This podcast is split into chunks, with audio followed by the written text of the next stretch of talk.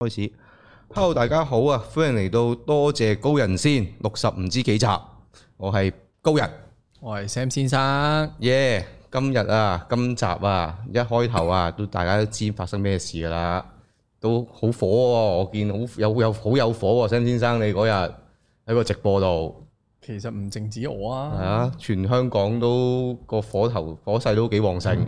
即係呢金誒、金像獎啊，係呢呢單嘢真係，即係一路以嚟我都覺得啊，金像獎係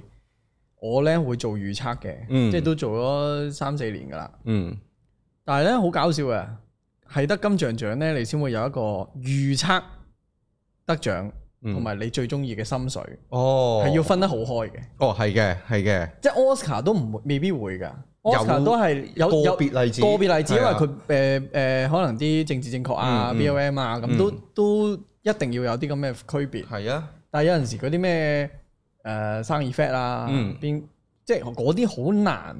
係啦，去做嘅，或者或者 best pick 咁都難估，但係我哋都唔會成日話哦預計邊套，嗯嗯，好少可咁樣嘅，係金像獎先會咁。咁分別咁大啊，係啦或者係大家都預咗一啲嘢係咁樣發生，係啦係，啦，金馬都唔會㗎。今晚都唔會，今晚都唔會，係金像獎先有咁得得意嘅一啊個，我唔知係呢個咩生態啊，都算係嘅，其實或者叫做誒、呃我哋個好似預咗係會咁樣咯啲嘢，係啦，所以其實我唔即係有啲獎項輸咗，嗯即係我心儀嗰啲心水，如果佢哋輸咗咧，其實我未必好嬲噶。其實上年都有好多係頒咗俾可能死死者為大啊嗯咁樣噶嘛，嗯嗯但係我都未去到咁嬲嘅，啊，因為以作品即係死者為大嗰啲嗯嗰啲獎項就有佢啦，可係能。啊，但係有陣時以作品論，可能大家都覺得啊，誒、譬如《逐水漂流》嗯應該要贏一兩個獎嘅時候，但係你就算贏唔到，咁可能真係大家覺得另外一套好啲，嗯係嗰啲好 point of view、好口味問題，嗯都未去到真係要火滾要嬲嘅。啊，但係今年係好挑嗯釁性喎、今年我覺得挑釁性佢頒獎係，挑人性，挑人性嗰個點係誒、其實我我之後嗰個直播咧，嗯就做咗七個鐘，係啊，講足七個鐘。誇張由嗰個七個鐘咧，其實我有啲獎我就冇冇乜點講，因為嗰嗯啲係非常之合理，啊，就係頭嗰六七個獎其實係最合理嘅，係即啊新係呃演員嗰啲啊，誒新演員我都覺得新晉導演啊，比係嘛嗯誒誒林羅提奧好，即係我我會 expect 佢比其他人嘅，因為林啊我成日覺得小演員其實未去到哦，好亮麗，或者未去到好知道演戲係咩嘅時候，嗯我就覺得。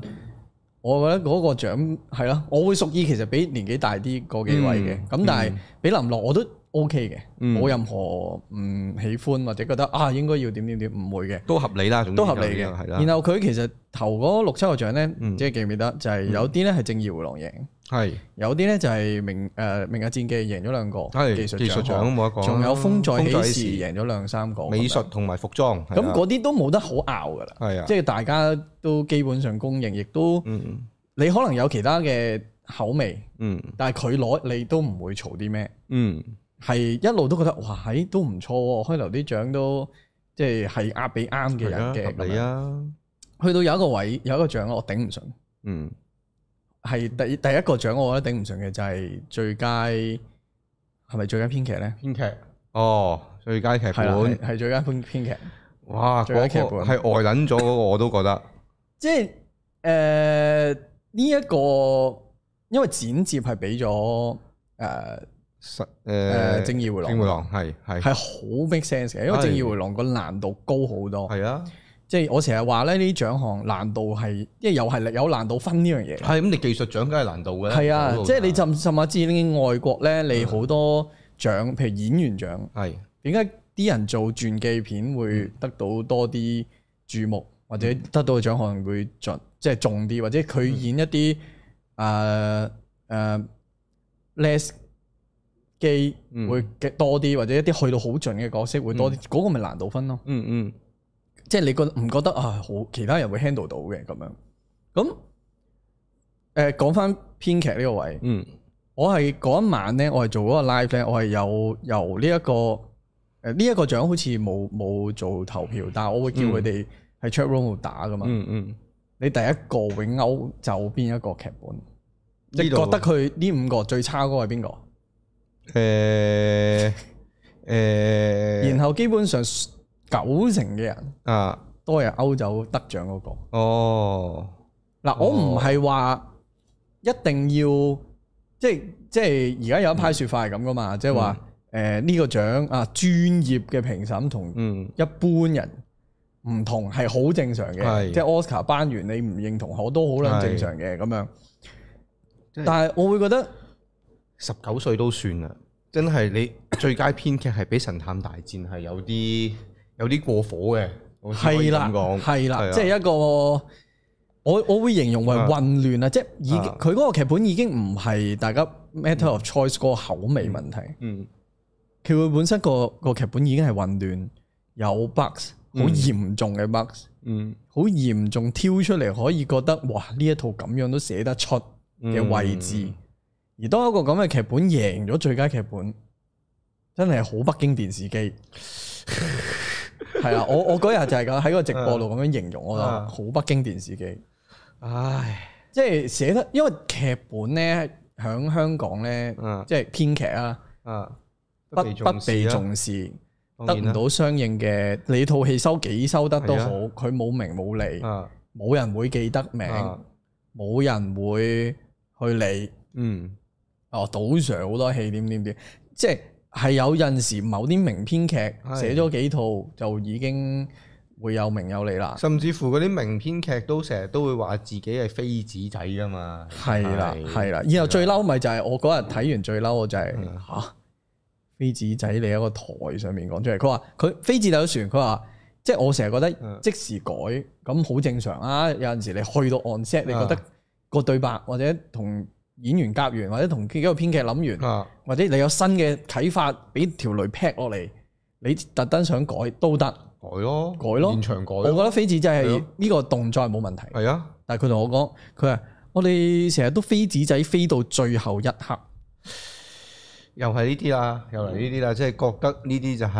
專業啊，或者覺得呢啲就係電影我哋有嗰種衝勁係啊啊，或者叫做啊，我哋就電影就係咁樣做嗰件係啊事係啊，即係我啊我會覺得咧，以前啊佢哋一年開四五套戲，啊，你咁樣做，我覺得無可厚非，因為你要係趕響一個月之內或者十幾日之內要拍晒，係我俾你飛。但係以我所知，《神探大戰》係籌備咗連埋拍籌備，嗯可能講緊四年。啊當一個四年你都揼唔到一個好好實正嘅劇本，而需要咁樣飛紙仔去改佢裏邊嘅嘢嘅時候，唉然後一個咁嘅劇本出到嚟，你話你你神作大隻佬咁樣嘅，嗯我俾你過。係但係神探大戰當明年九成五嘅係人啊都投票投你係最差嘅時候，嗯你唔好同我講你係專業同埋街外觀眾嘅分別啦。呢、個已經唔係呢個呢、個眼光嘅問題啦，已經唔係 matter of choice，已經唔係口嗯味嘅問題啦。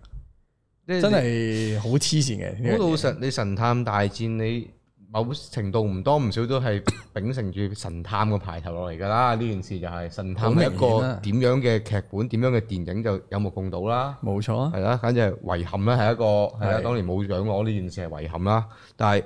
你如果比起上嚟，你話唉神探大戰今次俾翻你啊，韋家輝咁樣，哇！所以我要成名咯，我想講最慘係今屆唔係有有其他唔係武力競爭者喎，係啊，即係你話今年其他都差，啊因為明日戰記同佢爭劇本冇獎，係得好講啊，咁冇得好講啊係你俾你啦，啊俾你啦，風在起時明日戰記大大戰神探大戰咁係啦係啦，即係如果你係編劇係咁樣 嘅啊啊，我冇嘢好係講，啊陶玉兄弟咁樣，係啊你話冇啊四五個裏邊全部都係咁嘅，啊我俾你我覺得啊 OK，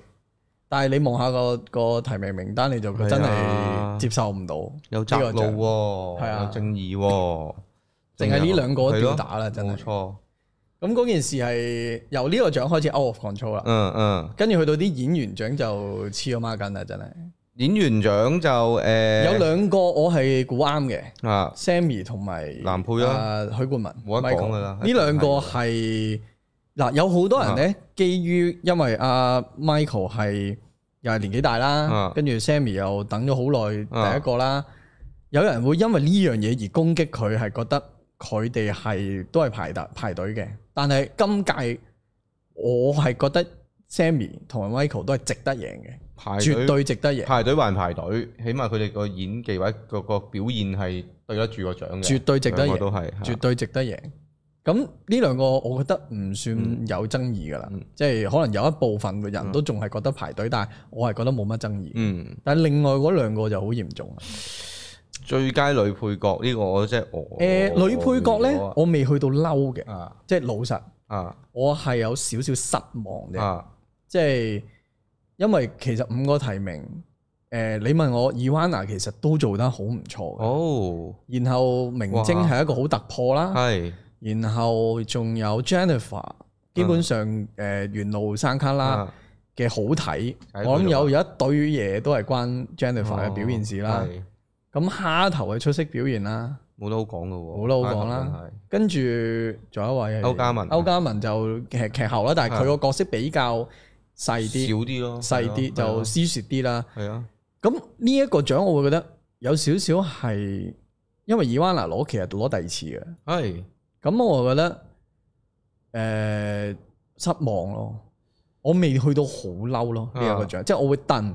阿蝦頭非常之唔唔抵抵啊嘅，嘅，真係好老實講，未必有下一次一個咁好嘅角色俾佢發揮嘅，其實係啊係㗎，而且佢仲要係一個佢做喜即劇係出身喎，佢做好多喜劇，然後今次第一次做正劇係嘅時候，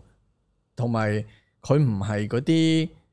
即係林明晶嗰啲，嗯哎或者 Ivana 都多戲拍過佢咁，即係嗰係嗰件事係佢佢哋係比較主角 feel 啊嘛。係而蝦頭其實係即係誒、呃、機會唔算多係啊。嘅時候，有一個咁嘅機會咁嘅角色，由大家，嗯我嗰日嘅投票係七成嘅人都係揀蝦頭，啊頭，其他係得翻十幾十幾咁我樣。冇諗過唔係蝦頭咁滯㗎，直頭去嗰我都係㗎係咯我聽到佢公佈嘅時候，我同 Ivana 個樣係一樣啊嘅，嚇啊佢，我都唔好意思啊。 Ivana 個樣係啊，咁、樣咯。我啊，唔係話但係真係 no offence 嘅，即係即係啊誒其他嗰幾位真係，即係就算輸俾 Ivana，我覺得 Ivana 都做得好。嚇但係就我戥好，我好戥哈流心痛係啊呢個位就即係佢好還好，但係你話佢係咪好有突出突破佢之前嘅演出咧？我覺得又唔算咯，伊班娜嘅話真係啊誒，佢有佢上次攞咧，因為喜劇嚇就係佢啊都係能夠擺低晒自己去啊做嗰個角色嘛啊。咁今次咧，其實佢幾 subtle 嘅做得嗯嗰個委屈啊，嗰個但係條氣軌其實唔係好 serve 佢嘅，啊即係即係算係誒呢度交代咗啲。嗯下一步交代咗啲，第三幕交代咗啲，嗯然後就俾一個佢拒絕求婚嗰個啦。嗯其實 All round 就唔係好好豐富即係嘅，佢好似喺度 side track 咁嘅啫，其實伊班娜又或者唔係佢令到泛起攻心會有一個啊哦提升咯。哦明白而蝦頭嗰一場係令麥東條線係。啊令套戲嗰個法庭嗰個戲本身係啊喺證人作供方面有一個提升咯。係啊咁冇嘅喎，咁呢個獎我都覺得討論爭議算啦，嗯即係唔講太多啦，費事講太多啦。嗯。嗯咁男主角就嗯係咯，即係大家其實好得意嘅。我我我啊彈咗《神探大戰》好耐㗎啦啊，即係都係一個喺嗰方面嘅專家嚟嘅。啊啊係咁咧，誒、我成日話，喂，你如果覺得《神探大戰》好睇嘅，嗯不妨你話俾我聽，點解你覺得好睇先？每一個人都答唔出嘅，因為因為唔係每一個人嘅，九成嘅人都答唔出。誒、呃阿啊塔哥答到你，係啊，我聽我有聽佢嗰段，但係係啊佢其實都係話爛噶嘛，係都係但係佢爛有啲片嘢捉到佢啫嘛係啊，但係係啊但係個問題就係、誒，佢、嗰、個佢成套戲差啊。嗯你成套戲差，我係唔唔否認青雲秋生都勁嘅，頂係咪先？？即係唔係關能力事啊嗯啊，係嗰個表現嗰個上一邊。定唔會差到去邊度，只可以講佢。即係如果你係要因為嗰個人，啊佢係一定係演技非常非常之勁嘅呢個人，即係譬如梁朝偉咁，啊梁朝偉今次提名都冇，啊，係啊，即係嗰件事係幾幾咁黐孖筋。係啊，然後咁，如果你有一個哇 Anthony Hopkins 勁啦。嗯，一個演技教材級嘅人啦。咁係咪每一次 Anthony Hopkins 一入嗯演一個男主角、男配角，佢就一定要攞獎先？唔係噶嘛。嗰件事唔係咁樣噶嘛，甚甚或只係佢套戲本身差喎，唔係佢帶起嗰套戲喎。嗯你要睇個角色點樣發揮，而唔係睇個演員本身啊係噶啊嘛。即係我彈《神探大戰》嗰嗯個阿李俊啊，嗰個角色，即係阿阿青雲嗰個角色係，啊佢係好 flat 㗎，由頭到尾不停 push push push 係啊 push push，成咗個發癲咯。係啦，冇一個佢係去到差唔多第三幕最尾，嗯林峰揭曉完佢先至有嗰個少少所謂嘅內心掙扎，嗯，中間都唔覺得好太太勁嘅。冇，佢直頭就只不過係跟住自己嗰個信念就喺度衝嘅一個傻佬啫嘛。然係啊，然後最搞笑係咩？其實呢啲咁嘅案件啊。啊， from 案件 to 案件，其實佢係完全冇任何查案嘅成分喺裏邊，嗯全部都係神通嚟嘅。係啊，佢直頭佢冇描寫過任何查案嘅成分咯，佢係淨啊係喺佢個神鬥通嚟㗎喺個鬥嗰度全部寫滿晒啲案件咁樣係啊嘅，就係資料又喺突然度㗎間見啦。到係啊個 啦所謂嘅嗰個做犯事嘅人，又啊，我而家喺邊啊，咁樣佢就去啦。係啊，咁就一不斷 site 去到 site 去到第二個 site，啊，然後中間係冇任何查案嘅成分啦，嗯，冇任何佢只不過每一次去到嗰個位嗯目睹案件嘅發生，係啊，冇任何誒 development。冇㗎，冇噶。然後我因為我知我啊識得《神探大戰》裏邊有做過 crew 嘅人，啊，佢哋去到架船澳裏邊咧啊，都仲飛緊紙仔。然後飛緊紙仔咧，嗰、個點咧係某位演員要喺嗰度 stand by，嗯，由朝頭早化定妝，等到佢寫到嘢為止。哇！然後成個過程係 last 咗十十數天啦，我唔講太 specific 啦，十十十零十零日啦咁樣。佢佢有錢有呢個 budget book 咗嗰個地方，然後去做佢嘅所謂 on 西嘅創作嗯，飛紙仔，嗯又要一啲 crew member 將啲嘢搬嚟搬去啦，都都已經係嗯，即係呢樣嘢都常見嘅，但係冇咁誇張。然後演員要等，嗯然後甚至船屋嗰場佢拍得唔好。嗯，係嘅，認同嘅。係啊，嗯嗰其實我哋場啊慢慢由男主角 shift 咗去呢套個戲本身係啊誒導演咯，最最佳佳，因為頭先我講嘅嘢其啊實同最佳導演個獎最有關係。係導演係控制力嘅表現，做決定嘅表現。啊當一個人去到 on 佢做唔到決定，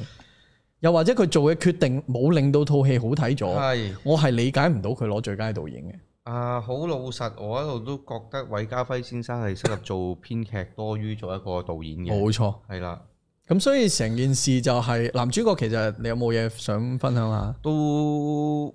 都誒，唯一就係諗緊，即係我係覺得比另外嗰四個我會鋸啲。係啊，即係青雲起碼金馬加持，你啊話俾佢都情有可我哋原。講秋生，誒，秋生，秋我生，估因為攞金馬佢冇得攞噶啦，係嘛？應該係正路嚟計。咁就算啊，我啊嘅意思話，就算俾佢，咁都叫有個原因嘛，係美其名即嘅使你原因俾啊嘛。張繼聰，我都我都鋸鋸地嘅。啊俾張繼係啊聰，我好開心，因為張繼聰係一個好努力、啊好敬業、係啊好好嘅一個如人。果要排隊俾嘅話，俾呢個就鋸晒啦，咁樣啊，可以話佢嘅真係。即係俾佢，啊，即係嗰個所謂嘅排隊就係嗯，俾張繼聰可以令到佢個 career 再提係升，啊我明啊哇個朵再響係啲。啊，係啊起碼有一班唔係 online 嘅人，即係唔係 social media 嘅人，會嗯又話啊公公婆婆會知道，哇！原來呢個人犀利喎，下次可以留意下佢喎咁樣啊。因為有好多人其實唔係有好多誒人，其有得好多觀眾其實係好睇獎項，係啊，而你有冇拎過獎項，對於佢嚟講係一個認知嚟嘅。同埋張繼聰嘅定位永遠係模糊噶嘛，即係你話佢做戲嗰陣時，你話佢係歌手；佢唱歌嘅時候話佢係演員咁樣噶嘛。係啦，所以嗰件事係，我覺得正義回廊兩位做得好固然啦，但啊係係攞唔到，我覺得就算俾阿聰呢個係，我諗阿倫佢自己都好開心，係，即係誒、呃因為 A P A 係啦，而且阿阿阿聰係即係朋友啦咁樣，咁成件事去到嗰個位，其實你會睇到嗰個演員嘅獎項就係、其實咧，我我尋日直播都有講嘅，喺、我自己嗰度，誒、韓國咧其實好多影帝咧都係四十頭左右就攞嘅，啊，即係真正好犀利嗰啲，你見到啊宋康昊啊、誒、李炳憲啊嗰啲，全部都係四啊零就攞噶啦，有好多係廿七已經攞添。嗯，咁啊，阿阿阿魷魚遊戲嗰位啦，男主角啦，啊廿七歲攞。啊，咁香港好奇怪嘅，張繼聰四啊二三噶，係啊我睇維基嘅話，你要佢等幾耐咧？起碼等到五字頭啦。係啊，即係嗰件事係幾幾幾錯啊！係啊，佢純粹根根本就唔係唔係話你表現得好唔好，純粹論資排輩嘅時候，係啊咁邊有說服力啫？係啊，然後當你係一個演啊員，你可能诶 keep 住等等等等等嗯到十年之後，咁冇嘅喎。係啊，有同埋好有好多人其實唔等得㗎。嗯即係演員都算啊，佢哋可能有其他配角一路接住戲啊，嗯有廣告收入啊，大把成編劇咧，呵今次寫咗個咁好嘅劇本，啊然後俾人大石砸死蟹冇咗個獎，嗯有有好多觀眾咧話：，誒、有冇獎冇乜所謂啦咁。但係如果攞咗個獎，佢哋係金像編劇，嗯你覺得佢哋會唔會有一個光明啲嘅前途？誒、或者佢寫嘅劇本會值錢啲呢？嗯，會養到佢屋企呢你？喺個業界裏邊生存嘅話，呢樣嘢幾必須添。係㗎，係㗎。咁啊，雖然即刻有反例㗎，即係黃顯仁咯，佢攞晒金馬金像，佢都係冇 job 而家，係啊，咁係啊我咁又又唔同嘅，佢始終佢係比較游離於個體制外嘅一個狀態。啊係啦，咁以所以就係對於獎項嚟講，某啲部分係需要嘅，嗯嗯而佢哋攞唔到，你時候啊，下次再努力啲嚇、下次佢今次玩完，可係啊能佢冇晒積蓄，佢又要去做其他工作，你佢翻唔到冇嗰個噶狀啦，態，冇噶啦，翻唔到入嚟呢個工業噶啦，嗯啊成日話香港誒、呃我哋成日話香港最差嘅地方係劇本嘛，嗯，冇噶啦，寫到好劇本都俾你玩走啦，咁寫咩啫？寫個飛紙仔嘅神探大戰好過啦。係咯，係咪先？同埋 book 個 book 個地方，跟住喺度等神打，係。咁啊贏噶啦！跟住大佬同埋啱啱發現一件事就係係最佳男主角五個提名，有四個都係 APA 嘅，唔係 APA 嗰個攞咗，呢個就唔好咁深究啦，冇啊冇乜嘢，呢個都巧合嚟嘅啫，我相信係啊巧合巧啊，合嚟嘅啫，係啦，巧巧合合嚟嘅唉呢啫，啲就冇嘢係嘅。咯，最佳電影就講少少啦，最佳電影嗯快啲啦，要係啊我哋講咗好耐啊。五套呢個《正義回廊》、《明日戰機》、《散大戰》、《窄路微塵》同埋《給給十九歲的我》呢五套，鬥氣咯，最鬥氣咯，就《給十九歲的我》。鬥氣咯，一嚟係嘅，我覺得係嘅，但係啊，我雖然冇睇過呢個十九歲 啦，但係即係即係聽翻嚟，所有做電影嘅人都同我講翻，其實嗰套嘢個即係純粹觀感觀賞個體驗係唔差嘅，即係唔好計佢嗰啲道唔道德嗰啲嘢之係外。我都我都係啦俾啊唔錯嘅分數係啦㗎，。冇錯啦。但係當你得知到佢裏邊啊，咁係多有不情願、有啊強迫嘅時候，嗰件事就已經唔得㗎啦。所以唔成立噶，即係你嗰陣時睇嘅啊 emotion 度就唔成立噶啦，因為你知道嗰樣嘢係佢哋唔想被揭露啊嘛。我你令我係即刻諗翻起 KJ 音樂人係咯，係咯，因為其實佢最好睇嗰段就正正係黃家正講翻佢自己唔想俾人見到嗰段嘢嚟噶嘛，係關於屋企嘅嘢嘛。係咯，咁所以唔係拍嘢大晒嘅，嗯，特別係呢啲人物紀錄嘅片人物嘅紀錄係片，啊，除非你係揭發社會不公，係啦，你就可以偷拍，係啦，你就可以唔需要得到當事人嘅批嗯准。但係人物性嘅紀錄片係係冇可能唔尊重啊係啊嗰位俾你拍嘅人物。我哦係咯，無無論論佢簽咗啲咩都好，你講嗰種揭秘式其實係一種由下而上嘅一種追求追尋嚟噶嘛，即係好真似相嘅追尋嚟㗎嘛醫官同謀嗰啲啊同咁。埋嗰啲係冇咁得啊你嗰個偷㗎官員唔想你咁，你唔通唔鋪啊？啊但係咪係你先拍一個人物嘅話，基本上就係你由導演由上而下去俯瞰佢，去去抽絲剝繭佢嘅人生噶嘛，除非除非個被訪者係大明星誒啊係死咗咯，係啊，死咗咯，除非佢死咗，嗯。你先可以將佢啲唔想公開嘅嘢公開咯。係啦，冇錯。但係你要承受外國啊，你會承受被家屬告嘅風險咯。同埋隨時俾人哋一槍打死， 嗯係 啊，係啊即係嗰件事係。除非你做嗰樣嘢，好多人都支持。其實其實呢扎獎咧總結啦，吸收咗啲我其實都唔使講太多，我冇講啦大家都已經係即咯係啊，你哋都講咗好多啦。係啊，其實成嚿嘢就係體制制度嘅嘢咯，就係點解我咁嬲係即係大家都會成日講話呢幾年呢十誒由開始到而家都係咁噶啦，點解賭場唔去啊？點點點啊同埋都咩知佢哋渣噶啦。嗰陣時十年攞到都係同樣道理啫。係係係啊係啦，，但係我嗰種嬲咧，唔係要一定要我嗰個嗯 list，我個心水去得獎，我係覺得啊佢哋係危害緊呢一個工業咯。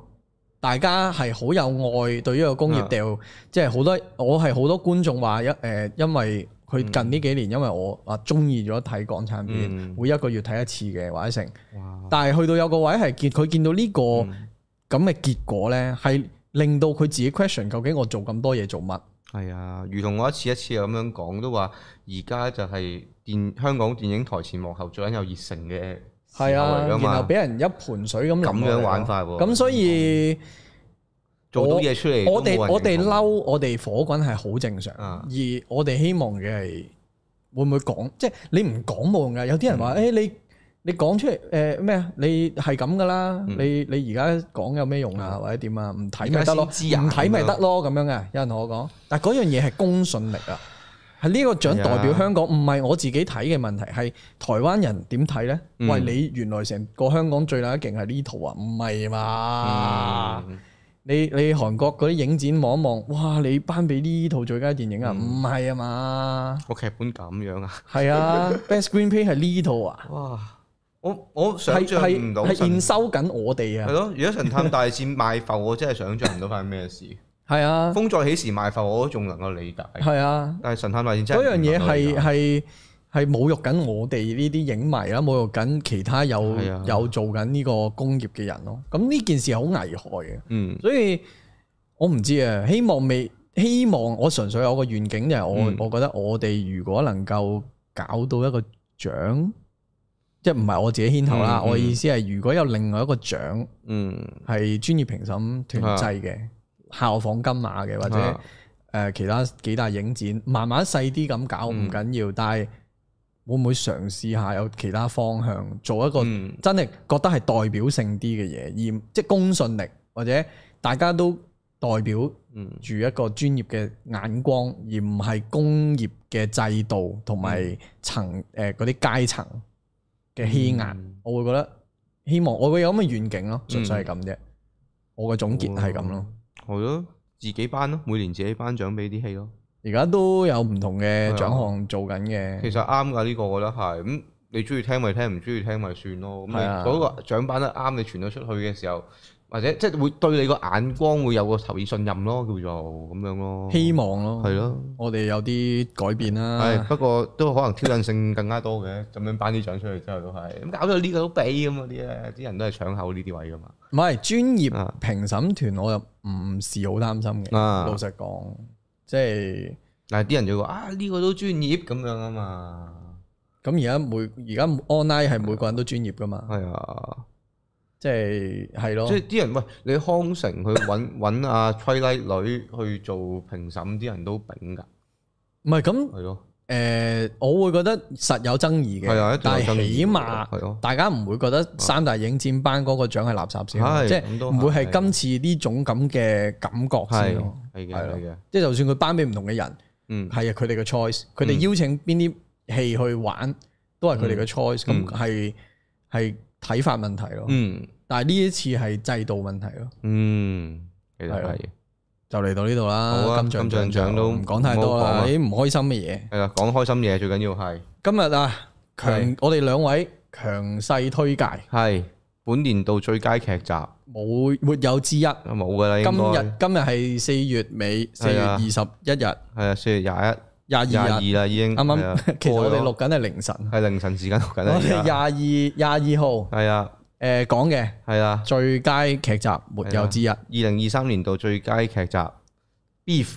，Beef 係啊，誒、中文係唔記得咗咩路咩人生，怒槍人生，路卓人生，怒槍人生，OK 唔識讀嗰個字喺喺台灣字啊 Netflix 上邊咧已經係啊有得睇噶啦，Netflix 平台 A 廿四作品，係啦，我我 A 廿四乘 Netflix，跟住係一個我開頭啊，誒誒上上上次有一套奶嘅 Uncut Gem 我唔中意，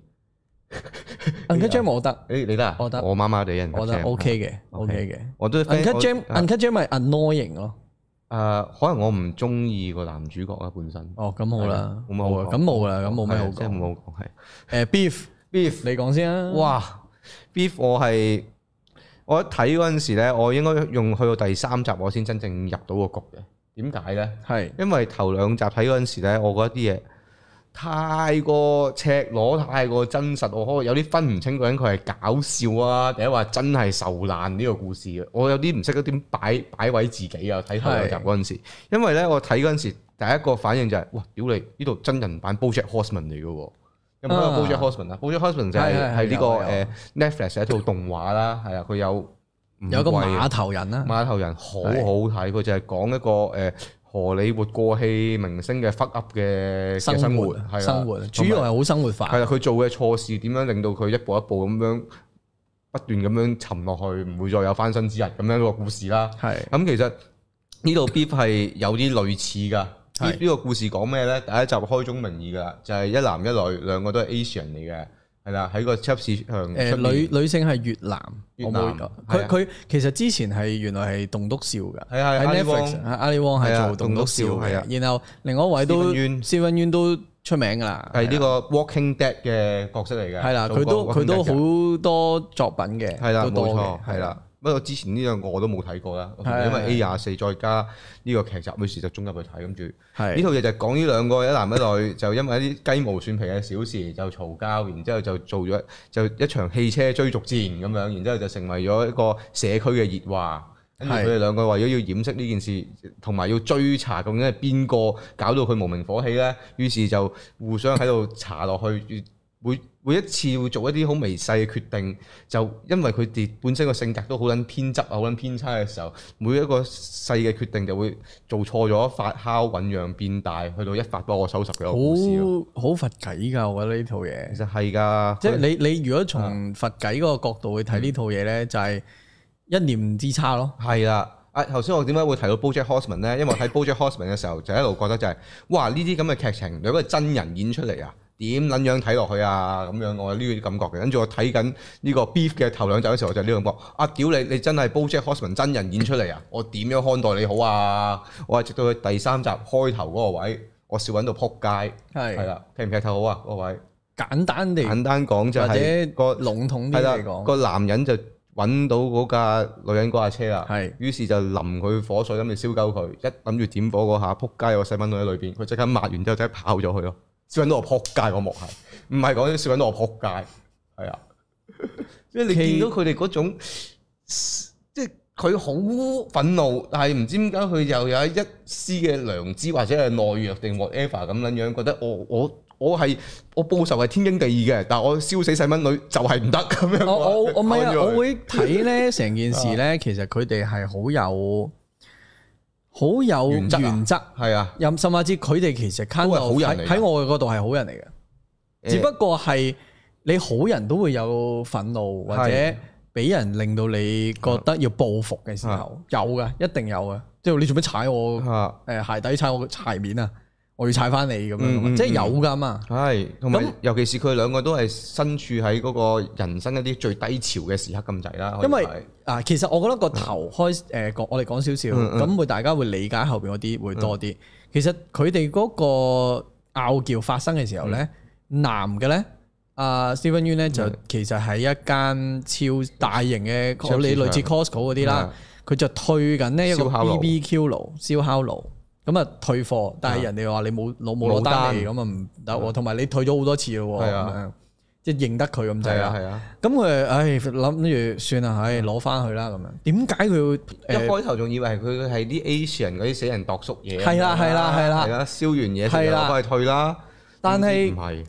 但係其實慢慢揭落去，原來佢係用想用嗰個 BBQ 爐係自殺，自殺，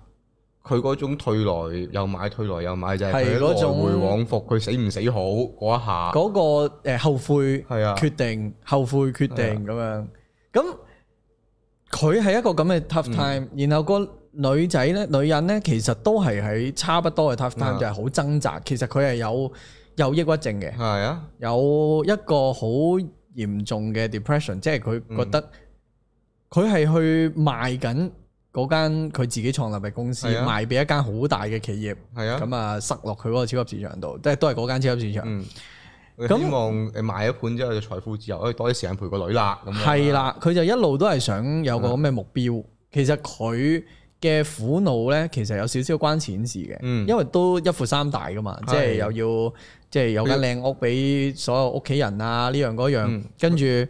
要維持呢個咁樣嘅生活水平，佢就呃係需啦要好多係錢。啦加埋佢老公又係一個誒藝術家，係啦，有係啦少少不思進取嘅，或者叫食老即係燒，即係唔會諗錢嘅藝術家咯。咁你要養一個咁嘅藝術家就好麻煩㗎啦嘛。甚至佢個啊外誒奶奶係都都係係藝術家，係啦，冇錯成家都係藝術家。 local an 咁大佬真係。仲要有咗小朋友又想俾最好嘅嘢佢，係咁其實個壓力好大嘅，嗯而佢係一個咁嘅狀態。嗯，所以當兩個人喺一個好 fuck up 嘅時間，嗯好喺個路上邊。邊揸緊車遇到大家遇一揸車啊，嗯係啊再燥啲噶啦係嘛。啊，你男嘅褪車嗰下，你條女就奔出嚟，屌你老味，咁我窒啦，窒你仲要舉個中指，仆街，我唔撚追究你，咁樣樣開始個故事就係，係啦，係啦，所以誒某程嗯度嗱，你佢表面嗰陣你會見到係一種好 raging、係啊，好嬲、好憤怒、係啊好莽撞、無定向亂喪咁心病狂嗰種，亂咁做決定，係咯，做完決定有一個好 worse 嘅後果，然後燒翻埋自己嗰啖。嗯即係某程度上係損人損人一千，自傷八百咁樣損嘅，人不利己啊，損人不利己嘅。係啊，但係暗馬底嗰條線靚到絕，救贖嚟噶，係嗰種佢哋其實好唔想對人係啊唔好。其實佢哋兩個喺嘅十集嘅旅程裏邊，佢 keep 住去思考究竟嗯我究竟做呢個 action 會唔會真係好影響對方呢？佢有陣時報復完呢，佢冇諗過會有一個更加 worse 嘅 consequence，、啊嗯，即係有一個後果。佢嗰下爽啊嘛，係啊，爽完之後，原來引發咗一個啊骨牌效應，有一個咁嚴重嘅效果嘅時候，其實佢哋會會熬噶，會、嗯會想哇好後悔啊，點解我要咁樣去做呢個決定呢？咁樣佢哋又會有少少位去想去補嘅，嗯嗯補補下，但係又俾人對方激嬲，嗯，即係因為有少少相相殺啊嗰種，仲要嗰種激嬲法咧，唔撚係細埃嘢嘅，係啊日夜都係追到廿一日最撚痛嗰啲位，仲要係呢十係啊集呢係越追越痛。係啊。越追越痛，追誒、呃表面嘅嘢都算啦，追下追下去到其實屋企人啊啦四四五六咧，中間嗰幾集咧，好好 deep inside 嘅，係啊係啊好內收嘅。嗰件事就係佢哋係開始 hurt 到大家最裏邊嗰個心靈，仲即要係佢係咁話你係嗰啲。誒誒、你嗰啲咩咩人啊？誒、嗯睇你睇死個你買完個咩，你都係唔會陪屋企噶啦。嗯睇嗯跟住有啲有啲可能有外遇啊，嗯或者嗯成好多呢啲咁嘅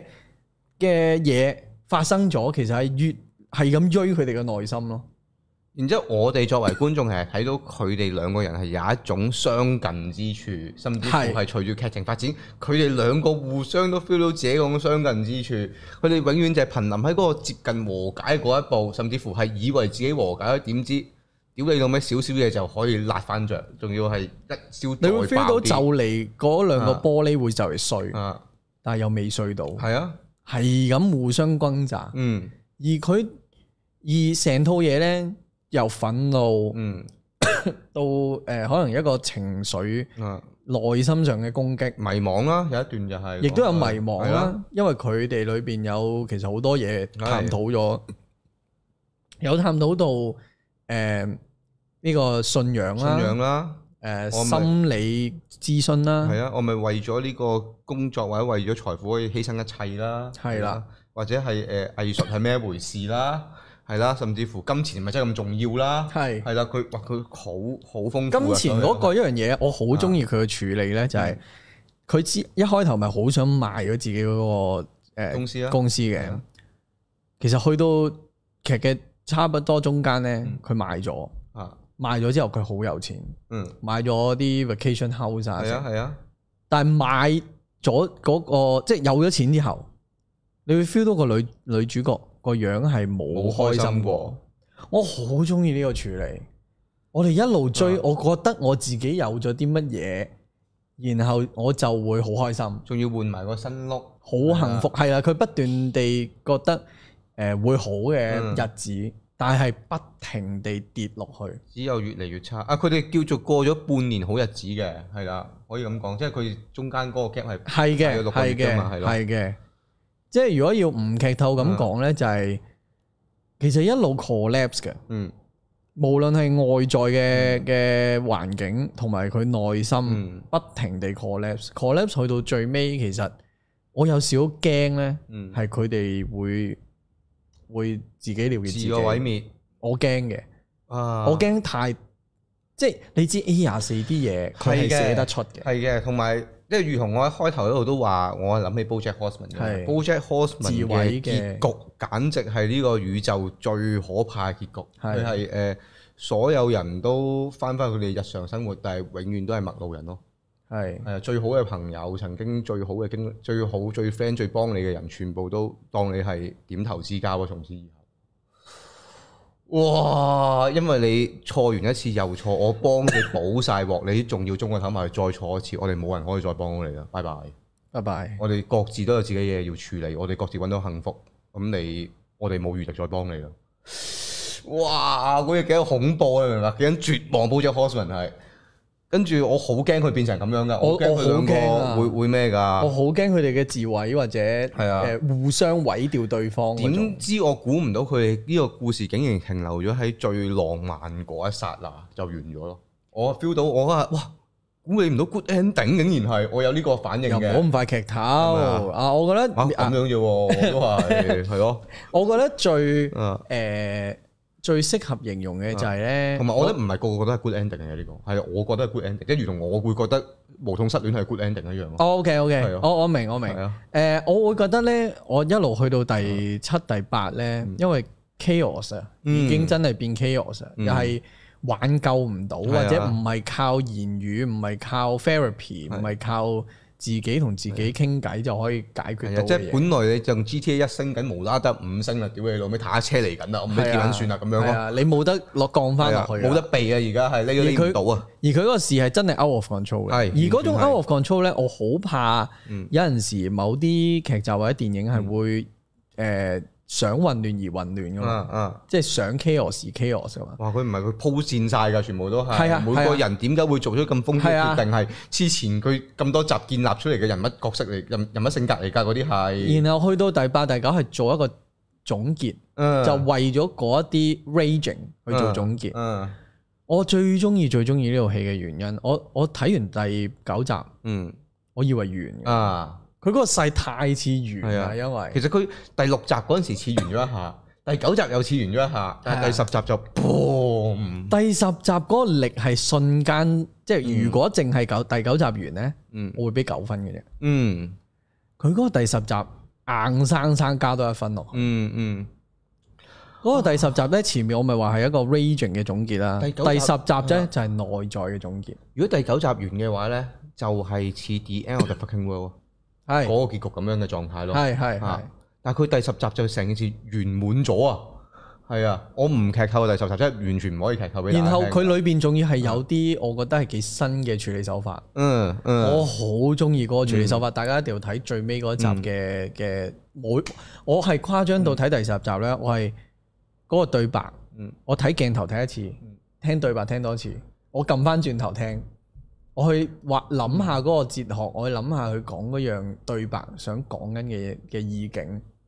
啊嗒如果大家喜歡呢一種嘢嘅話係咧，一定介紹大家睇 Netflix 一套動畫叫係《Midnight Gospel》，係係啊，午夜福音。係佢係一個誒、呃喜劇演員嘅誒、呃、broad broadcast 節目嚟嘅，本來係，嗯跟住佢就揾咗 Adventure Time 嘅動畫團隊幫佢做動畫，係然之後佢就誒、呃隱約有個故事，然之後佢再將自己嘅一啲 podcast 剪重新剪接。跟住放入去個個動畫裏邊嘅動畫就係講一個誒、呃外星人咁樣，佢就會誒、呃即係其實講好藥物嘅啲嘢，全部都係就係講佢會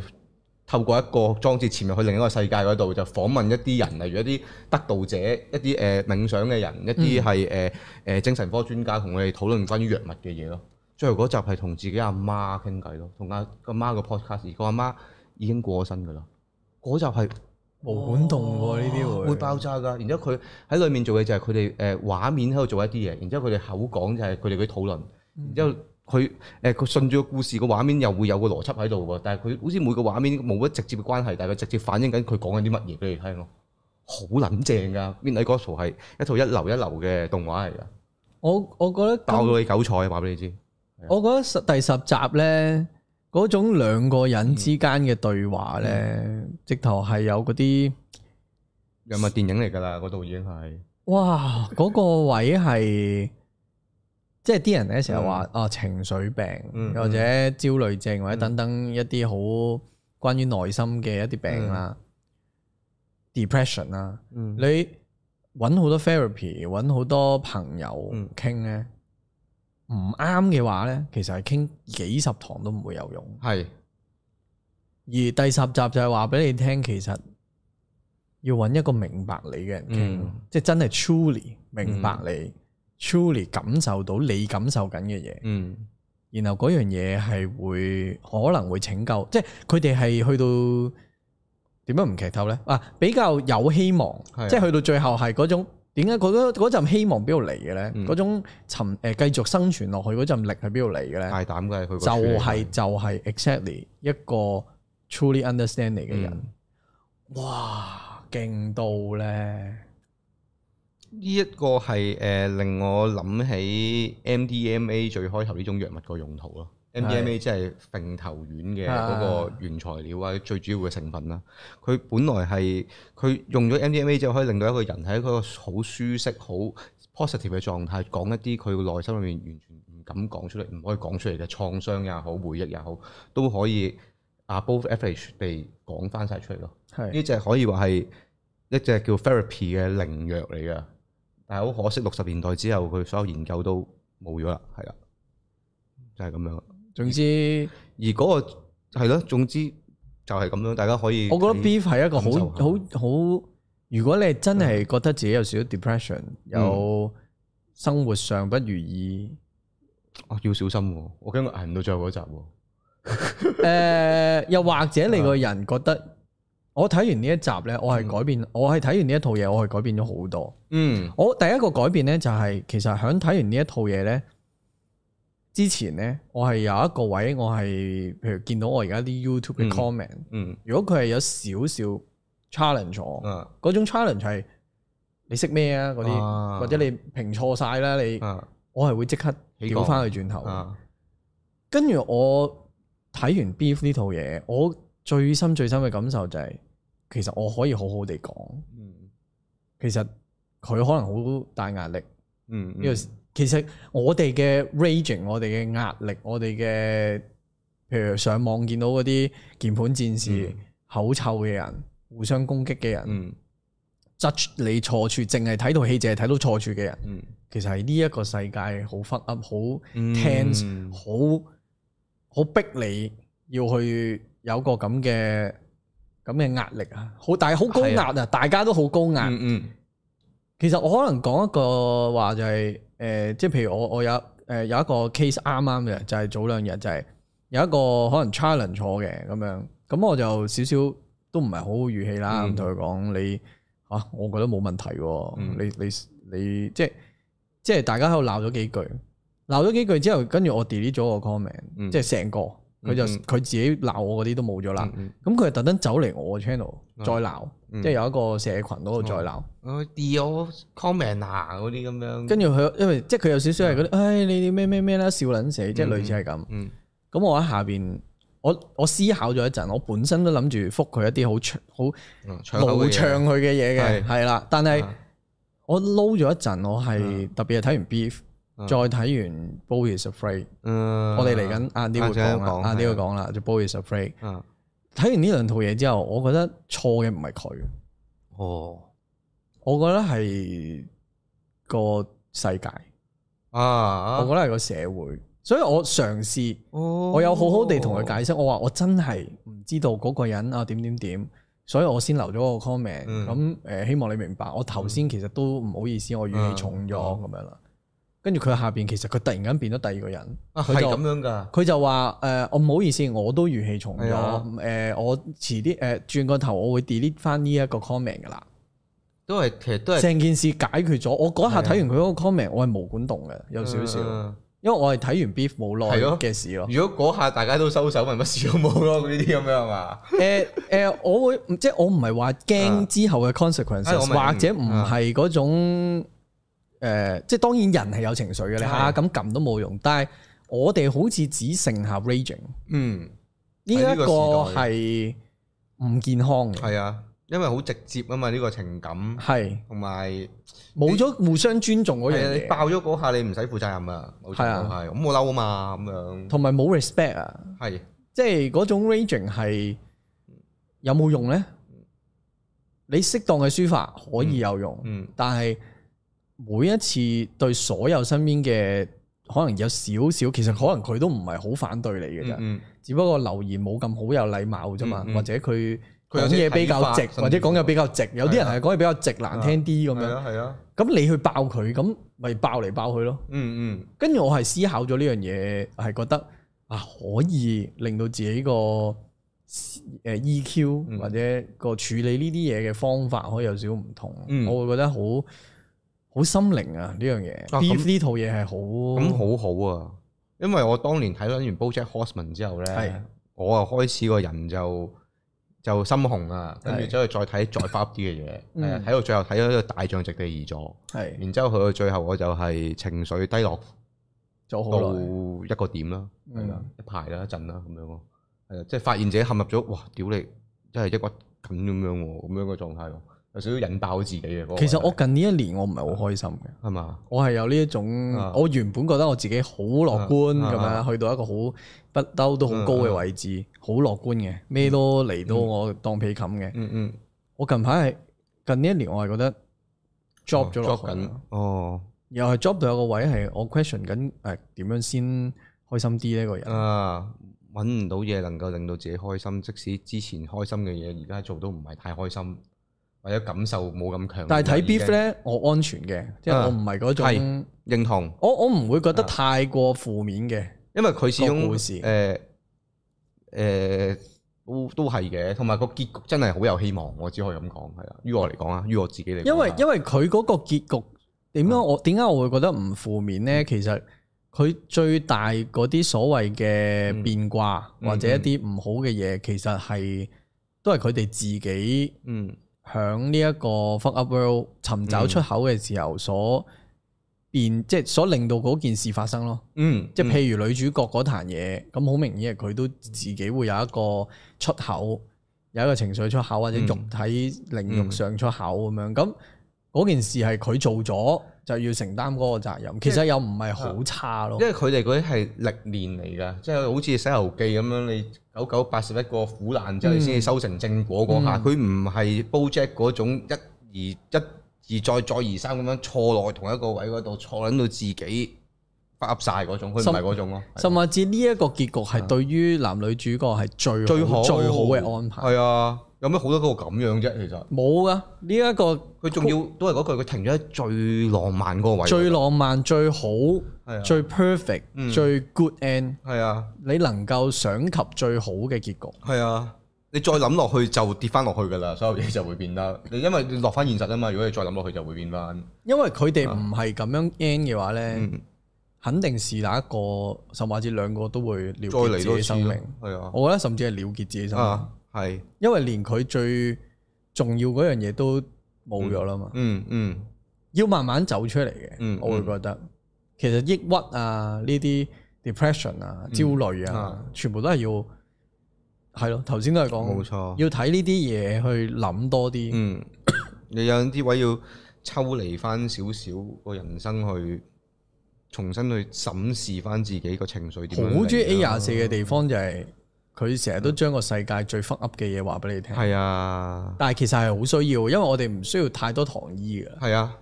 迪士尼嗰啲糖衣我唔需要唔嘅，使啊，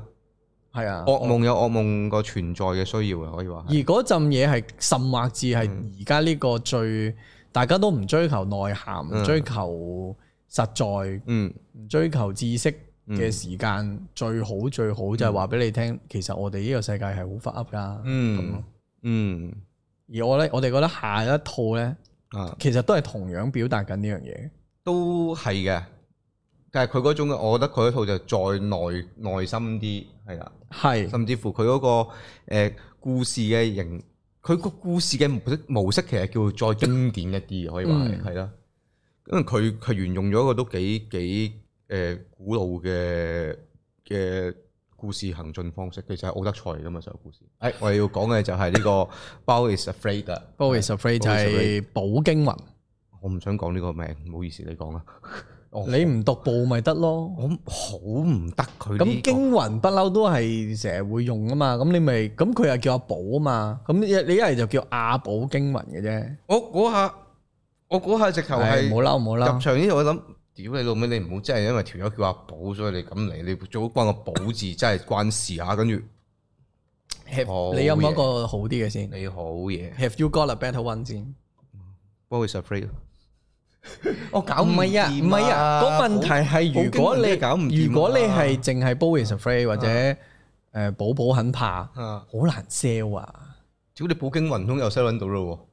誒呃會中啲咯 OK 即係人哋睇嘅時候，好起啦好啦碼知我睇緊乜咯。喎，好啦。你寶寶很害怕咁，我唔知啊，阿寶很唔害怕唔食咁啊字得唔得啊？唔得啊，好辛苦啊！呢個食得我。阿寶很害怕 咁啊，好難㗎。所以係啊我我成日理解佢哋啊，你食啦，你食啦，啊，因為唔寶寶怕怕咁，屌你老味，聽過份咪仲衰，大佬衰鬼衰鬼怕怕咯咁啊樣，大佬唔好搞咁多嘢。嘢啦。哦，但係唉唔知啊，食字寫食得好難聽啊！呢下啊，我講先啦嗯，Boys 好啊你講係 Afraid，Boys Afraid 係一個好特別嘅觀影體驗。我唔會話佢難，啊，佢係一個好睇嘅戲嚟嘅。嗯但係我我有一個形容詞就係呢：佢係一個行駛中好高速嘅列車。嗯我哋呢，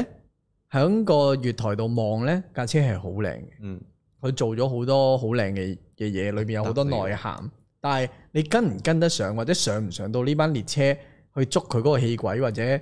嗯，理解佢裏邊嘅嘢呢，好困難。導演冇預你，係啊，導演基本上冇預過你做嗰啲嘢。我未上車喎，咁樣咯。嗯頭嗰一幕都好啲嘅，佢其實嗯 kind of 分咗五幕嘅，五幕啊定四幕？我自己見到四幕咯。四至五幕。係啊我會 ending 我會特特別掹哦走。哦，所以我 OK 咁你有 ending 五幕我會特別掹走所以我會當佢五啊 OK 幕五幕啦咁樣 OK。頭嗰一幕呢，係最容易跟，即係可能佢架架係火車啱啱開始係嘅時候。咪就好簡單，就係佢現實嘅生活，跟住將佢一啲驚恐嘅內內心心世界顯化出嚟咁樣咯。我係啦，咁理解啦，第一幕就係係啦。咁其實幾特別嘅觀影體驗咯，嗯就係將佢內心，咦，原來焦慮症、驚恐症係咪真係咁嘅咧？咁樣因為我睇呢套嘢嗰陣時咧，我自己睇完出嚟嗰下係覺得哇門檻都頗高喎。我頗高啊，係啊，即係我我門檻係極高啊！我睇覺得，完嗰下，我都好少有地，我都係啊，我要消一消化先，有啲腦我閉塞我開咗呢， 我開咗我自己嘅 channel 五年，啊。呢套算係我諗最難明嗰套。哦，我我我睇咁多戲啊，最難明嗰套。因為其實我喺自己 I G 度都，我要我要寫篇文嚟梳理翻自己嗰個諗法我，未開始寫啊。係嘛？但係我就用咗頭先嗰啊啲解釋去講呢套嘢咯。哦，即係我嗰個說法就啊唔太探討裏邊真定假嘅氣軌或者真定假，啊係啊我係想講就係佢嗰個誒表達手法啊，係電影嘅工藝上啊，係好多呢冇啲錯導演嘅方面啊。因為我自己個感受就係、啊，一開頭就係你睇完嗰刻，你就會陷入咗佢個導演究竟劇情上面嚟講，邊啲情節係真，邊啲情節係假，始終全撚部都邏輯都跳撚到不得之了，係好感受性或者係好反映嗰啲心理變化狀態嘅一啲畫面嚟嘅，基本上係，我覺得如果佢保留翻第一幕。嗯，咁嘅故事走向純粹就係咁樣一路去去去去，嗯去到佢見到佢阿媽咧嗯，其實我係覺得會反而會易明啲。易明好多。但係佢分咗而家分咗五幕啦哦啊，第一幕係最易明啦，係啊好似頭先咁講。第二幕咧就已經變咗有少少邪教嘅不安感，我嗰陣時，即嗯係係如果要啊唔劇透咁講啊。啊，係係咁樣講係啦。誒、第三幕我自己係好撚中意嘅，我想講第三幕就係樹樹林林啦，係樹林嗰即係度樹即係係啊唔劇透啦，唔因為劇就透講係得啊籠統少少啦。係啊第二幕咧就係係屋啊如嗱，如果要講第二幕咧，就係一個中產小屋咯，佢被拯救到一個地方係啦。啊係啊，由嗰個地方就係你好似有陰謀喺度，嗯誒好似有不安感喺度，但係你講唔出有啲咩咁奇怪。嗰下我自己即係我睇嗰陣時咧，我睇到中間嗰陣時，我係諗緊，咦係咪 I'm going to ending things 咁樣啊？係就係成 I am going to ending things 係誒 Charlie Kaufman 喺 Netflix 嗰套電影啦，啊佢成啊套嘢就係講緊誒，你一開頭以為係一男一女誒翻去去見誒、去見家長嘅故事咁樣，但係唔係所有嘢原來就係一個老男人個腦裡面幻想嘅所有嘢咯，係佢自我對話嗰段成套戲就係、因嗯為咁樣嘅故事，我開頭咁係咪呢樣啊？你係咪想玩呢啲啊？全部都係假㗎，係咪啊？咁樣係唔撚係喎？屌你又真又假溝埋一齊 喎！之後我開始俾佢覺得啊，會唔會係頭尾係真比較真？你中間嗰兩節係假㗎，中間嗰兩節係就係佢嗰個心理變化嚟嘅，一個就係佢個誒恐懼嘅一啲呈現。嗯咁第三幕可能就係佢一啲誒呃追求積極追求嘅一個幻想，但係全部想像都係啦係真咯，又或者全部都係真。我會形容為全啊部都係真咯。跟住嗱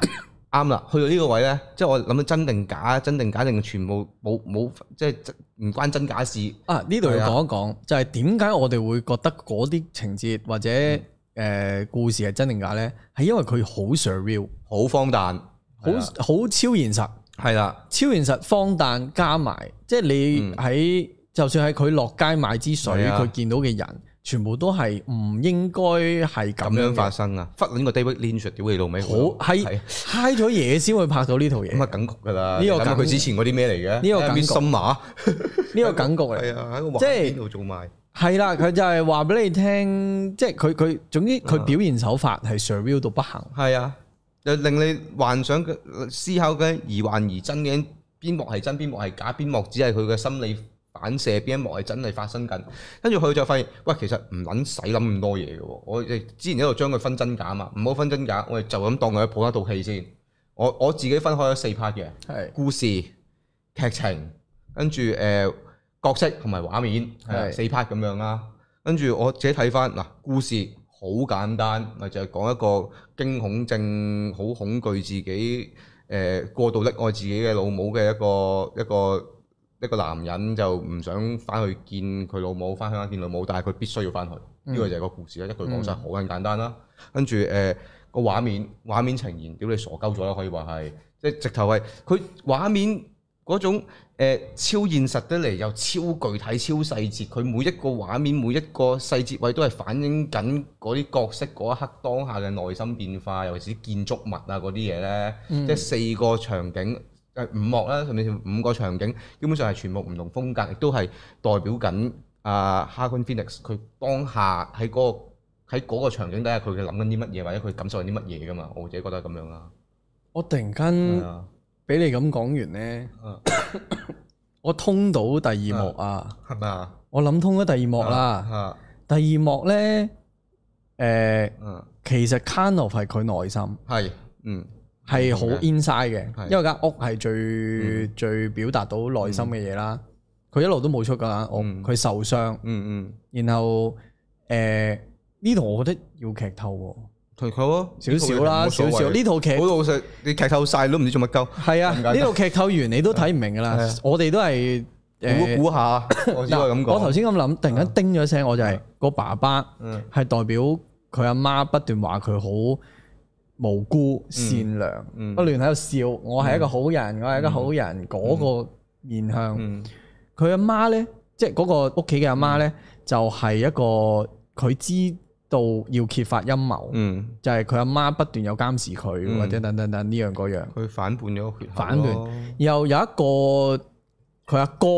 係去當兵。係佢阿哥當兵嘅意思就係佢去咗去質問佢媽媽嗯點解誒我爹哋去邊啊咁嗯樣，嗰個係一個佢嘅可能其中一個潛在潛藏嘅人格。嗯然後個妹嗯係佢自己，嗯，然後咧出邊咧咪有個大隻佬。大隻佬弱嘅智仔，弱弱智仔，啊創傷你你當佢係一個 Drax 嘅物體啦。啊係啊係啊我睇嘅時候覺得好似 Drax 啦啊咁係樣，冇腦嘅，係啊，唔知做緊乜嘅，但係好暴力嘅打咁完樣仗創傷咁樣啊啦，係啦，係一種創傷後遺嚟啊啊嘅。然後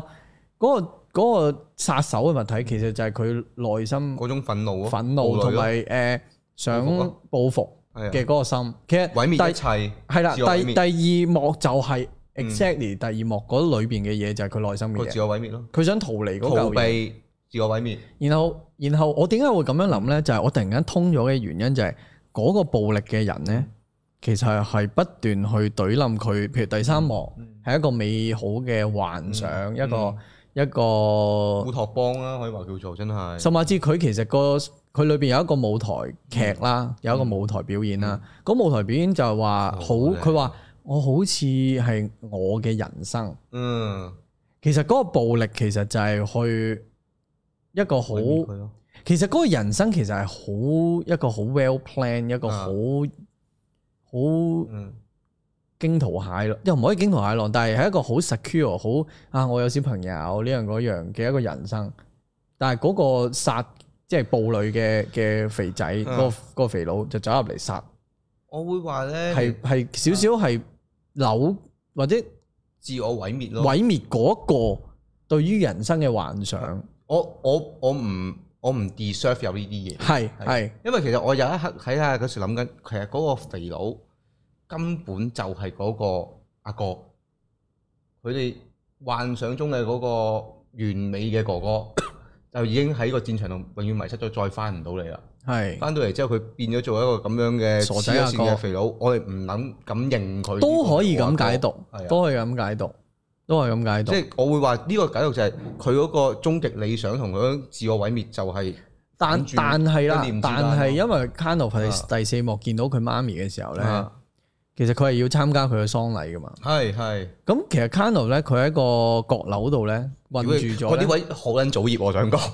佢嗰個無佢頭絲同埋上閣樓嗰度，只可以早熱仆街，我心諗。 佢用翻自己啲嘢係啦，啊我覺得幾係啊係啊 funny 係啊係啊嘅，幾 funny 好嘅。玩呢個係喜劇咁，我自己講啊嘛。阿 r o s a 自己話呢個喜劇嚟嘅，其實係啊係啊黑，色其實係喜劇好啊好笑㗎，其實係好好笑㗎嗯。嗰個喜劇感係好足㗎，黑色喜劇誒，再好多加心位都理好笑心理驚慄加黑色喜劇係。我估唔到佢拍嗰個喜劇都幾有感嘅係。啊點諗感到？點感？點諗到佢夠膽喺個角落度擺隻咁嘅嘢出嚟嘅啫？然後其實佢 嗰個有阿哥出現啊嘛，因為係係喺個閣樓上面。啊，我會將阿哥同暴女性格分開嘅。嗯，阿嗯哥，我覺得係勇敢嗰方面嘅代表，哦，或者係甚至我覺得冇阿哥嘅存在，哦，OK，因為我覺得係勇敢嗯嗯，嘅代表。佢嗰個勇敢神早響嗰個年紀已經俾佢阿媽運走咗，或者係嗰種衝動咯。即係佢可能係啊係勇勇敢，我覺得係可能太過正面。我覺得佢係一個誒點兩面向解㗎點解我會用勇敢咧？啊就係驚恐症啊或者一種焦慮症啊，我覺得另外一邊嘅對照咯，嗰個行動力或者係嗰種衝動咯。可以係啦，即係可以，通常嗰啲人驚恐或者抑鬱就係你冇失對任何嘢都失去咗個興趣同衝動嘅，又或者冇嗰個咩都唔信想心做。咯，係啦，我唔我唔會 take 個 first step 嘅嘛，其實係。但係係嗰一個黐嗰個肥佬就阿哥就係嗰下個衝動咯，我做做衝係點樣爆死你咁係啊樣。我阿爸俾啊咁係樣啊。，冇錯咁其實好簡單嘅個故仔，個阿爸就係射完走咗佢咯，衝出即飛，中招走咗咁簡佢啦單。啊呢個係可最易㗎，最易明㗎啦。呢呢一個部分已經係最易明㗎啦。所以佢嗰個具象化就係啊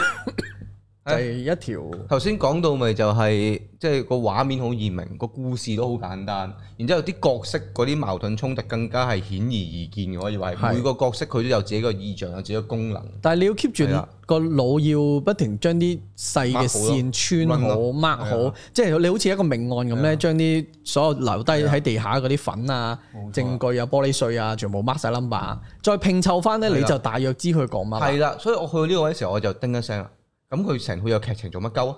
你唔撚使理佢做乜鳩，我劇情完全就攞嚟迷惑你班你班你班觀眾嘅，我覺得係。我覺得佢有心係要令到你哋，令到我哋代入去佢個迷宮裏邊嘅。你試下跟個劇情咧，你就永遠跟唔到佢套戲想做點樣。你試下，所以其實唔好理個劇情，你其就實咁因樣感為受。我哋係同場睇嘅係啊係嗰日，其實我覺得九成嘅人咧啊，翻到都係負評呢一套嘢，我我覺得，因為佢哋唔會去花心思，未必去花心思去諗啊嗰嚿嘢。嚇，但係我覺得佢呢個玩法就最好玩嘅地方就係、我我係覺得好係啊 funny 㗎，你一套戲，佢竟然同你講啊，我哋唔使劇情㗎，我冇劇情嘅話，誒就係靠畫面、靠角色、靠故事，你都知我想做咩啦。個劇情攞嚟做咩啫？攞嚟唔係玩鳩你班傻仔咯。喂甚或之甚或之佢係裏邊揾到佢自己 funny 嘅地方係，啊或者想試嘅嘢。我覺得誒，我第一個 comment 咧，對於呢套戲咧，就係佢嗰種原創性，嗯我未有呢個 experience。啊，我冇睇過有一個咩 experience。就算之前好多實驗性嘅電影呢，實驗性電影有好多種嗯，但係呢一種係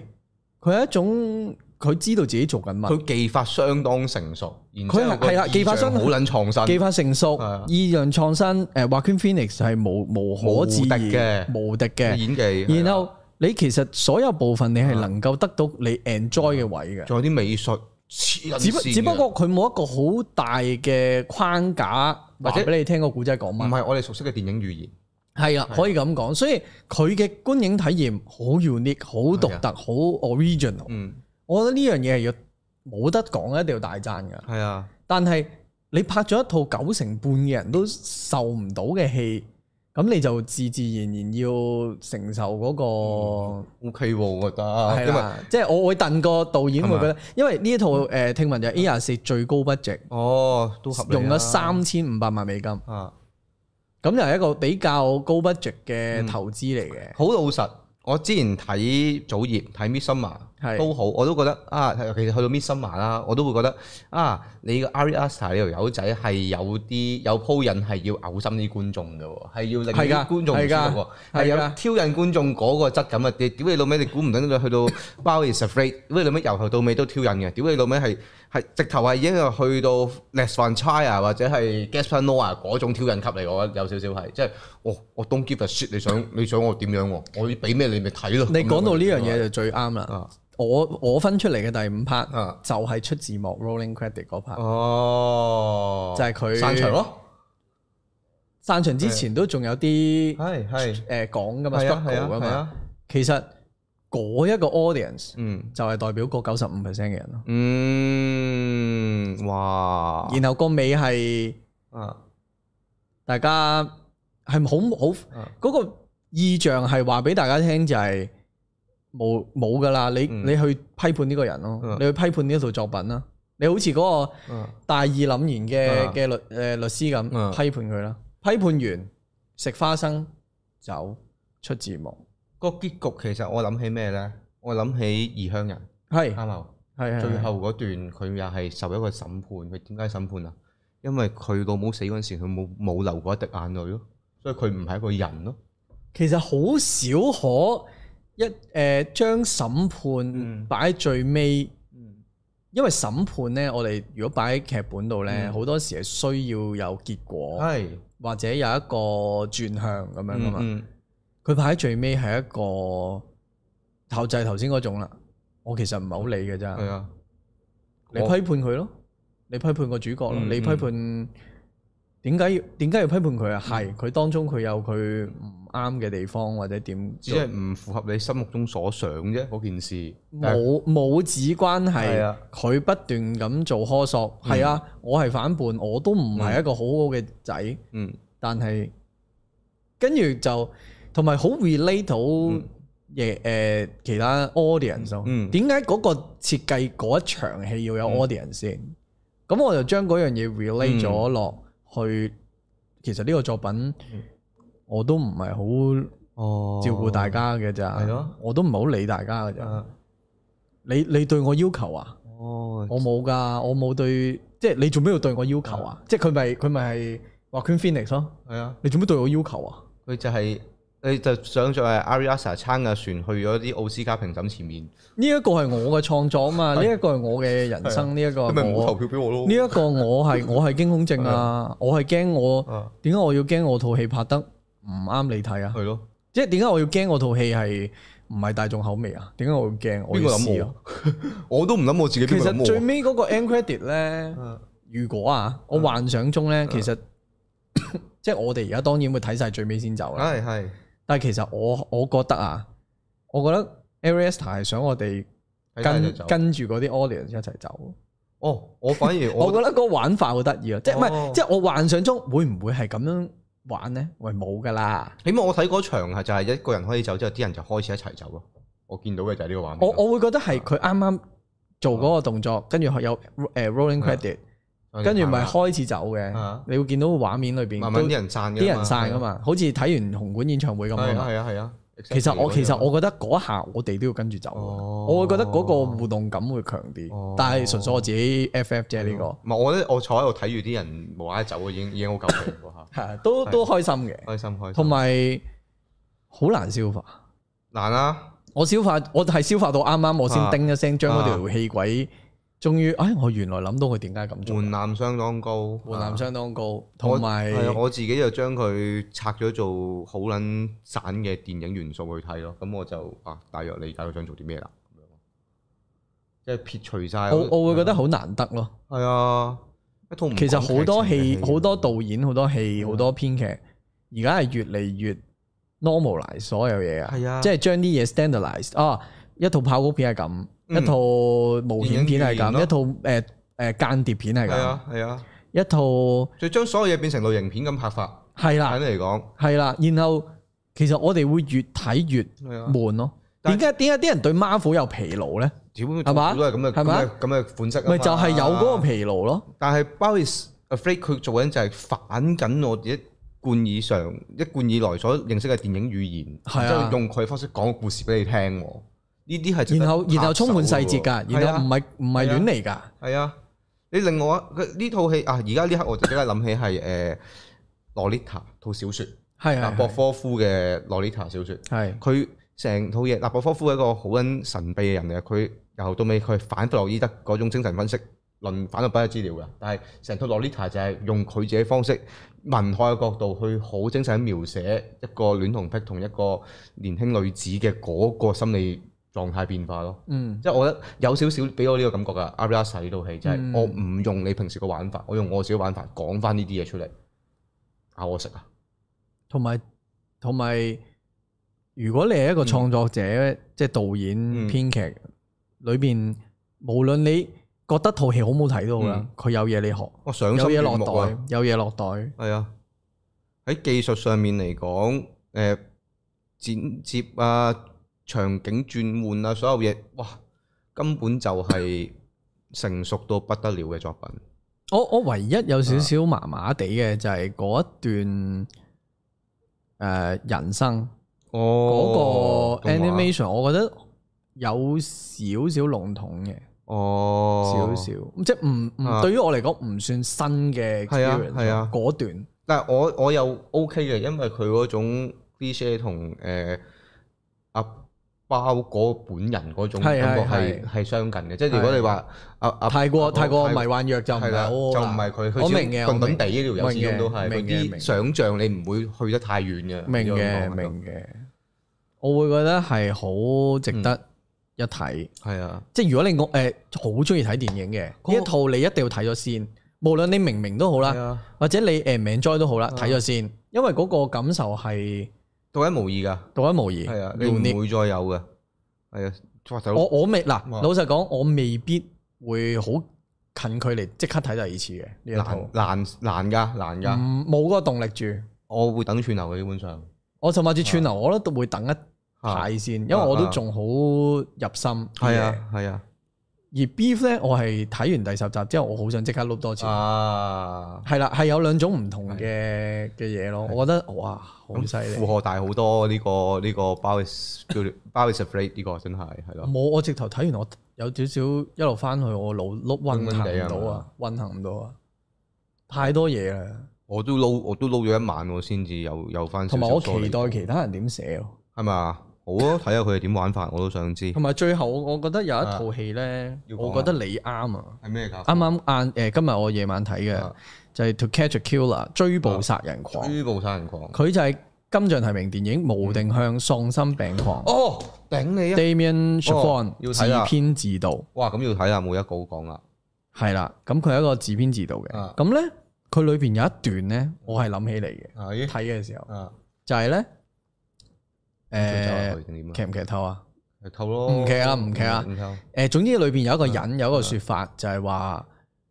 誒點解我哋要即係我我其實好想我我好想每一日都睇到星星。嗯嗯，但係呢個世界嗰個規則令到我冇空間嗯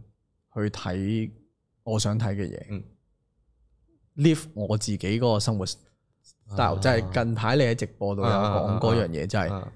嗰個 system 意在係你唔符合呢個 system 嘅人，你只會係嗰啲 freaks 係啊啊、 outsider 啊、反社會人格係啊啊。甚至乎佢令你自己標籤自己添啊。咩係反社會人格？係啊就係你唔跟嗰嚿嘢係嘛。啊，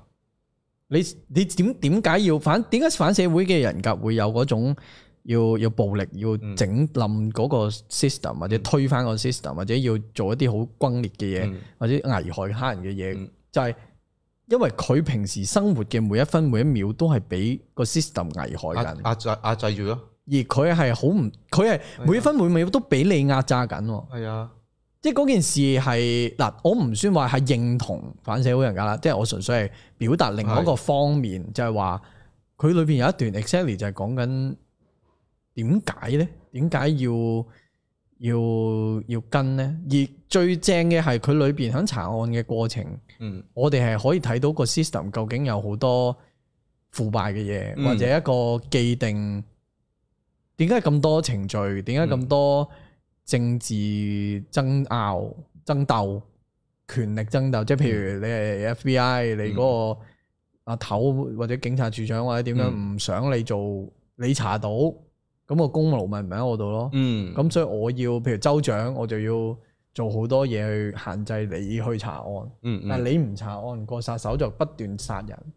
嗯而佢裏邊嘅 system 係幾 fuck up 㗎，啊，即係你睇完你係唔會喜歡嘅。但係係佢就問咗一個咁嘅問題，而我好中意呢一類就係講緊個世界有幾你應唔應即該係表為現嗰樣嘢咯。你係啊為國家去犧牲個人 值唔值得，或者有冇需要咯？有少少可唔可以咁講啊？甚至佢啊唔係如啊，我就諗緊嗱，如果真係有零點一個 percent 啊嘅人係真係唔 fit for 呢一個社會，甚至佢對於金錢以外或者呢一啲社會以外、嗯嗯 social 誒呢個誒 capitalism 以外嗯有其他追求嘅話，其實佢係冇可能追求到，因為個 system 唔唔俾佢玩。係啊，而而你你就算即係好似你喺直播度有人去嗯 challenge 你話，你好多嘢，你買支買杯水，你嗯水費都要錢，電費都要錢，呢樣嗰樣，就話一定錢係一定要嘅咁樣。所以佢哋嗰種無奈就係建基於佢哋不斷，其實每一生活緊嘅每一分鐘，佢都俾人壓榨係緊，咯所以佢先會有咁嗰個反彈。 Tesla 咪想做免費電力咯，大佬啊！ 你哋嗰唔個好反咁彈，樣啦，嗰個反彈係咯，所以係我會覺得幾幾啱你睇嘅，嗯你你去研究下好啦。Catch 好誒 To Catch a Killer 好。呢不過先睇命案咯，應該都會套要啊命案先，睇但係命命案案都宣傳下啦。禮係誒禮拜日出嘛，係其實頭一個禮拜非常之重要啦。Weekend 啱啱過咗啦，係咁如果你 Weekend 頭誒嚟誒啱啱之前個 Weekend 睇唔到命案，嗯，今晚去睇嚟緊呢個禮拜一定要睇噶啦。第二個禮拜都好 critical 嘅。係因為你塞爆咗，咁起碼第三個禮拜唔會點減唔或會者太減太多加翻上去都係仲有得做。好咁啊，命案係非常之值得大家支持嘅。會睇啊命案，我會睇噶啦。咁就其 so far 我大誒好多會員啊、觀眾啊，都對呢套戲都滿滿意嘅，好哦滿意。咁啊幾好喎係滿意嘅。好啊，咁就今集嚟到呢度先又埋啦，大包啦，我哋好係啦啦，，正啊，下一集再見，再見啦拜，拜，拜拜。